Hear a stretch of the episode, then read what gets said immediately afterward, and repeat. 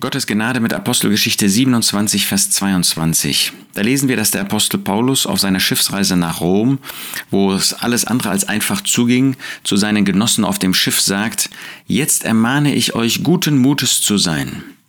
Vieles war schiefgegangen. Paulus hatte ermahnt, im Hafen zu bleiben, dass da Umstände kommen würden, wenn sie losfahren würden, die nicht günstig waren. Aber sie haben nicht auf Paulus gehört.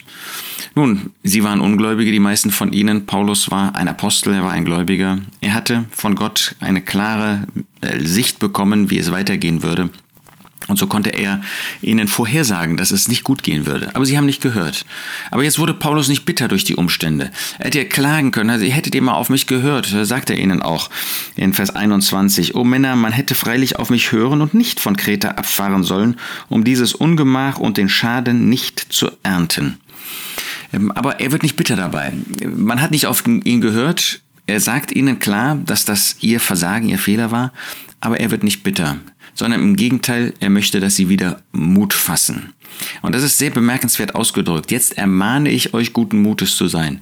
Vielleicht müssen wir uns auch gegenseitig einmal ermahnen ermuntern, ähm, auffordern, guten Mutes zu sein, weil wir irgendwie nur das Schlechte sehen, weil wir nur resignieren. Man spricht ja davon, dass es Menschen gibt, für die das Glas maximal halb leer ist. Sie haben das Glas nie halb voll, sondern das Beste, was es ist, ist halb leer. Und da muss man mal den Blick auch ermahnend nach oben richten. Das heißt, da muss man sich gegenseitig wirklich anspornen, ähm, guten Mut zu haben, Zuversicht zu haben, sich nicht entmutigen zu lassen, nicht zu resignieren. Vielleicht brauchst du das auch in deinen Lebensumständen. Du siehst nur das Schwierige. Du hast einen Ehepartner vielleicht, der ungläubig ist. Du hast dich bekehrt in der Ehe und jetzt siehst du, dass das irgendwie nicht weitergeht. Du hast vielleicht Kinder, die ungläubig sind. Alles wird schwierig in deinem Leben. Es wird dir schwer gemacht, vielleicht auch im beruflichen Bereich oder in der Nachbarschaft, in der örtlichen Versammlung, in der örtlichen Gemeinde. Da brauchst du diesen Zuspruch durch den Apostel Paulus. Ich ermahne euch. Da muss man mal wirklich bewusst den Blick nach oben richten. Und da können wir uns gegenseitig ermahnen und auch ermuntern, wirklich wirklich nach oben zu schauen.